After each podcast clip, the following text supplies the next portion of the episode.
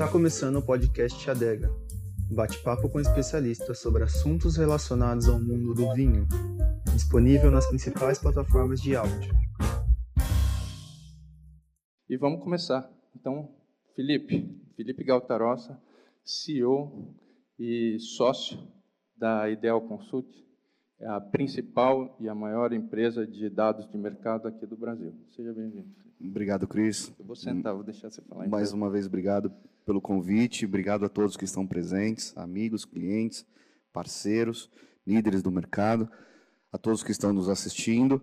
E o meu objetivo inicial é passar alguns dados do comportamento do mercado nos últimos uh, anos, nos últimos períodos, e a gente discutir um pouquinho esses, esses números e as previsões, projeções para 2022. Ótimo. Esse é um gráfico que nós disponibilizamos mensalmente aos nossos clientes e é um gráfico que tomamos a decisão de levar algumas dessas informações à imprensa, à mídia, para acompanhar a, evolução do mercado de vinhos no Brasil. É, esse é um dado que condiz com o abastecimento do mercado, então não é dado de sellout, a gente gosta sempre de frisar essa informação, porque nós estamos falando da venda da indústria brasileira, dos produtores brasileiros ao trade somado às importações no Brasil.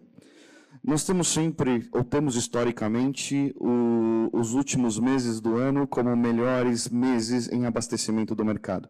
Meses que antecedem as vendas de final de ano, as vendas na Black Friday, Natal. Uh, o vinho é um produto altamente presenteável nesta época, então a gente tem um volume importante de venda. Não quer dizer que esse produto que está sendo presenteado será consumido nesse exato momento, mas a gente tem aí um período importante de sellout, por conta disso também um volume importante de sell-in. Uh, historicamente, então, uh, 2019 foi o melhor ano da história do mercado de vinho antes da pandemia, somando mais uma vez a comercialização da indústria brasileira com as importações. E nós tivemos neste, então, 383,9 milhões de litros. Em 2020, com a pandemia e N fatores que poderíamos passar tarde aqui, amanhã e à tarde, discutindo por que, que o vinho cresceu, seja para as pessoas estarem em casa, seja por não preocupar com beber e dirigir, seja por crescimento da gastronomia, da enogastronomia, seja por N fatores, ter um tempo para abrir uma garrafa de vinho trabalhando no Zoom durante o dia, N fatores. O vinho ter uma relação forte, ser uma bebida mais familiar, ter essa relação né, materna, paterna, com os avós, com a esposa, com, com o esposo, com a família. Enfim, nós tivemos um aumento importante de demanda, que ocasionou um aumento importante de abastecimento do mercado em 2020 e chegamos em 501 milhões de litros.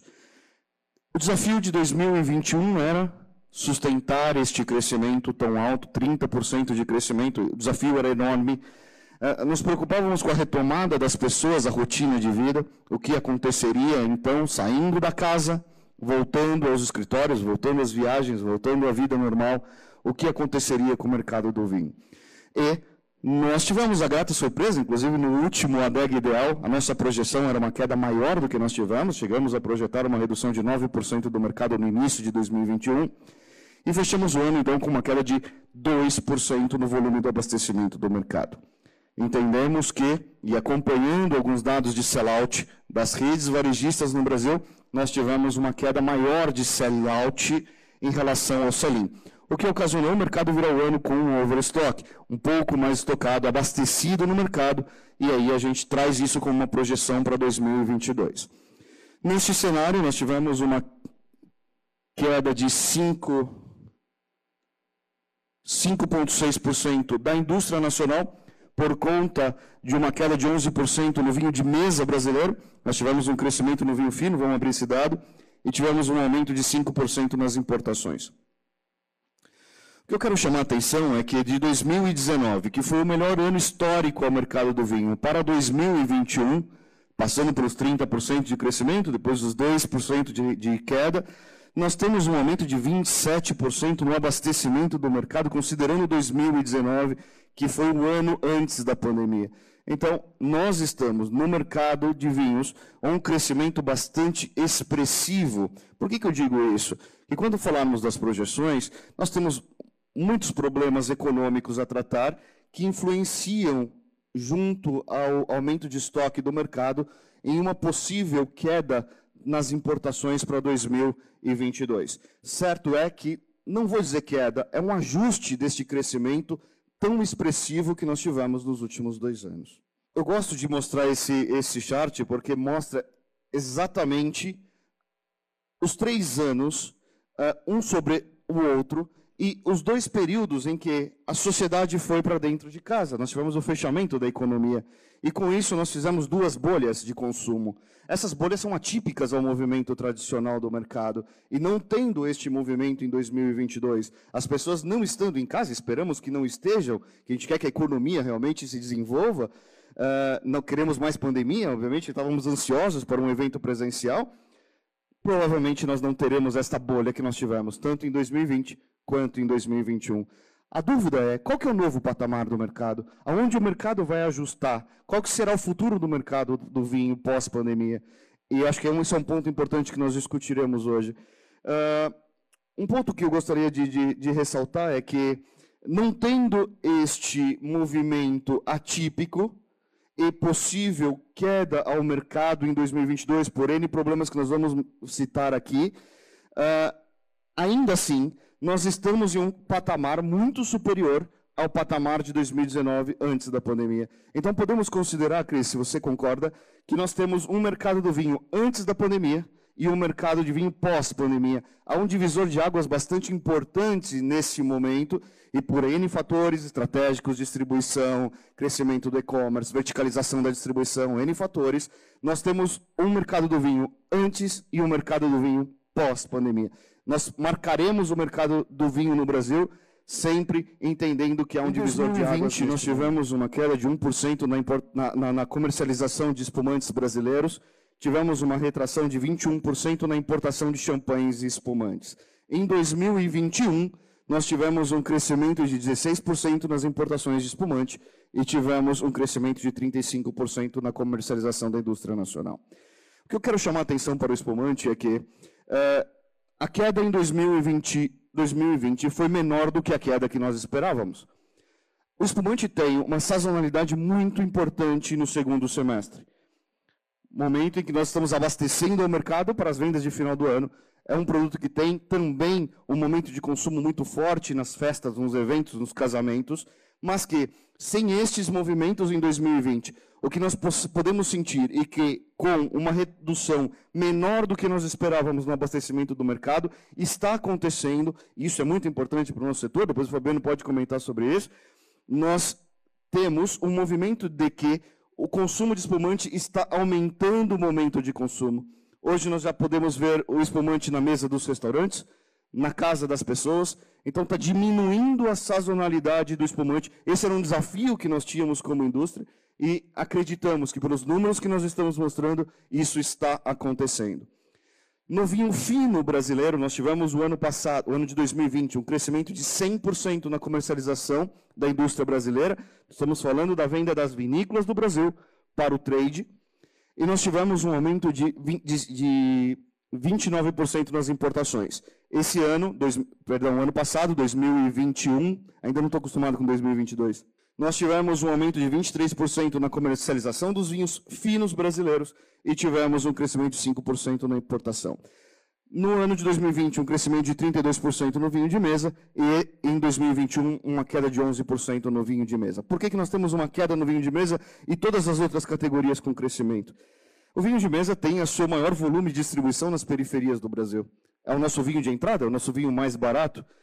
Obviamente que nem só consumido por uma classe social baixa, mas também consumido por uma classe social alta, por ser um produto historicamente, culturalmente importante ao, ao mercado. Né? Uh, é o vinho que meus avós tomavam, o vinho que meus pais tomaram, uh, e ainda até hoje nós temos consumidores fidelizados a essa categoria de produto, antigamente muito voltado aos garrafões, hoje muito bem rotulados, engarrafados e distribuídos não só é, é, nas periferias, mas também em grandes pontos de venda. e um vinho que tem como característica um residual de açúcar muito elevado e que é muito característico do brasileiro, que tem um paladar adocicado. Mas, eh, na, nas periferias, a crise econômica, o aumento da inflação, a redução do poder de compra do brasileiro e também problema de falta de insumos, principalmente garrafa, impactou de imediato na redução, eh, na comercialização do vinho de mesa. E vou até mais. O próprio não pagamento do auxílio emergencial em 2021 ocasiona uma redução deste produto. Eu quero citar alguns pontos economicamente que, econômicos que influenciam muito o nosso mercado. Um deles é o câmbio. Uh, nós estamos hoje em um momento de valorização da moeda brasileira por conta dos aumentos de taxa de juros que o governo fez para aumentar ou para combater a inflação. Nós estamos também num momento, por conta geopolítico, de problemas geopolíticos que desvalorizam as moedas fortes do mundo e valorizam a moeda brasileira, mas isso, na visão de grandes economistas, na nossa visão da Ideal, que a gente faz a nossa projeção interna uh, da, na empresa, não é sustentável. Nós temos um aumento de risco Brasil ao longo do, do, dos próximos meses, bastante importante, próximo das eleições. Uh, hoje, qualquer importador que for fechar rede para importação já se de, vai se deparar com câmbios projetados próximo dos seis reais no segundo semestre, no, no, final do segundo semestre, ou muito próximo das eleições. Uh, obviamente a gente tem hoje uma influência muito grande da, da, da, da crise geopolítica, do problema da guerra, mas uh, a gente, nos nossos cálculos, nas nossas projeções, esse câmbio pode voltar à casa dos 5,80 próximo às eleições. Esse também é projeção de, de economistas de grandes bancos. O, esse, esse, aumento do câmbio, ele, essa desvalorização da moeda brasileira, como nós já vimos ao longo dos últimos anos, 2014 para 2015, tivemos uma desvalorização de 40% nominal, 19 para 20 tivemos uma desvalorização da moeda brasileira em 30% nominal. Isso impacta diretamente nos aumentos de preço ao consumidor final. Isso nós estamos falando em importação, é, impacta diretamente no custo FOB, nos impostos pagos que são em moedas estrangeiras, mas também é, no abastecimento de insumos da indústria nacional. Porém, impacta de uma forma mais agressiva aos importados. O segundo, obviamente, é a inflação, que fechou o ano na, no, na casa dos dois dígitos. E mesmo com o aumento da taxa de juros, essa inflação não reduziu. Nós tivemos um aumento de inflação também em janeiro. E o aumento da inflação diminui uh, o poder de compra da, da, sociedade, principalmente dos vinhos low price, entry level. Uh, a inflação impacta menos na alta sociedade, porque, obviamente, a gente tem uma alta sociedade também uh, que é, que é agredida menos por problemas uh, econômicos, o aumento de juros impacta menos na alta sociedade, com dinheiros aplicados, esse rendimento também são superiores. Uh, porém, a inflação, obviamente, impacta toda, toda a sociedade, mas principalmente a, baixa, a, a, classe média baixa, que diminui muito o poder de compra do brasileiro. Depois o Raul pode falar um pouquinho até sobre isso em relação uh, aos supermercados, o impacto, e aí o, o, aumento de preço do commodity impactando depois em, em categorias uh, secundárias.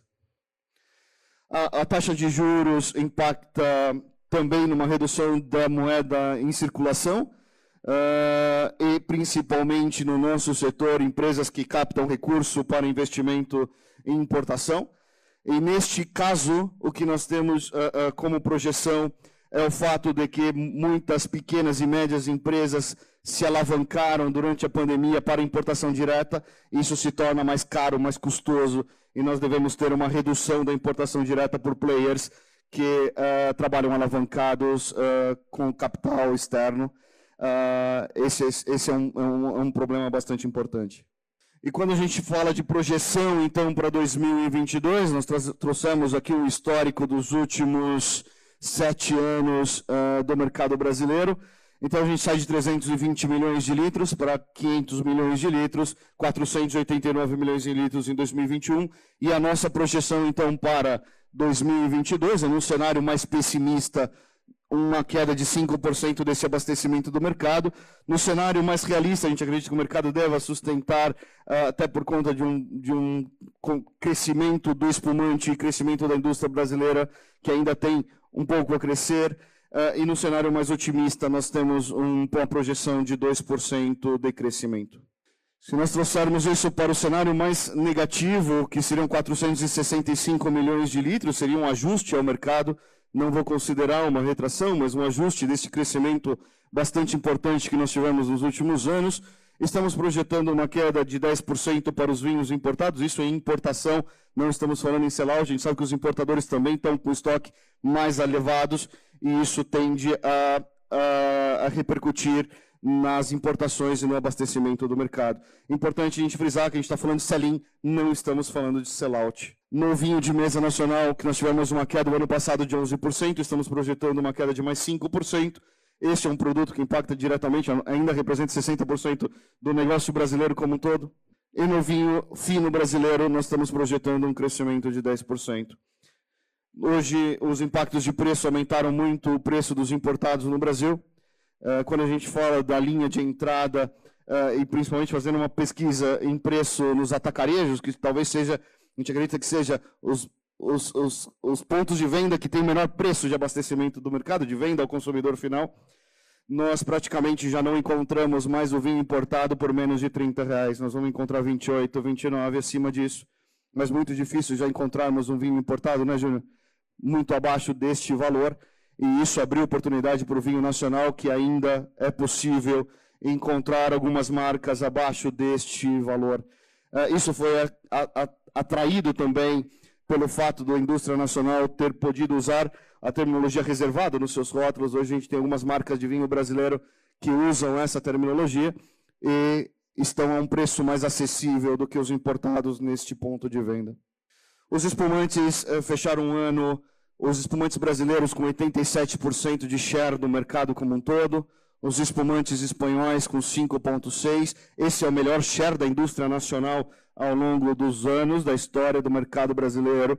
Uh, quase metade disso, quase metade desse volume da indústria nacional, nós estamos falando de moscatel. Uh, esse é um ponto forte da indústria nacional.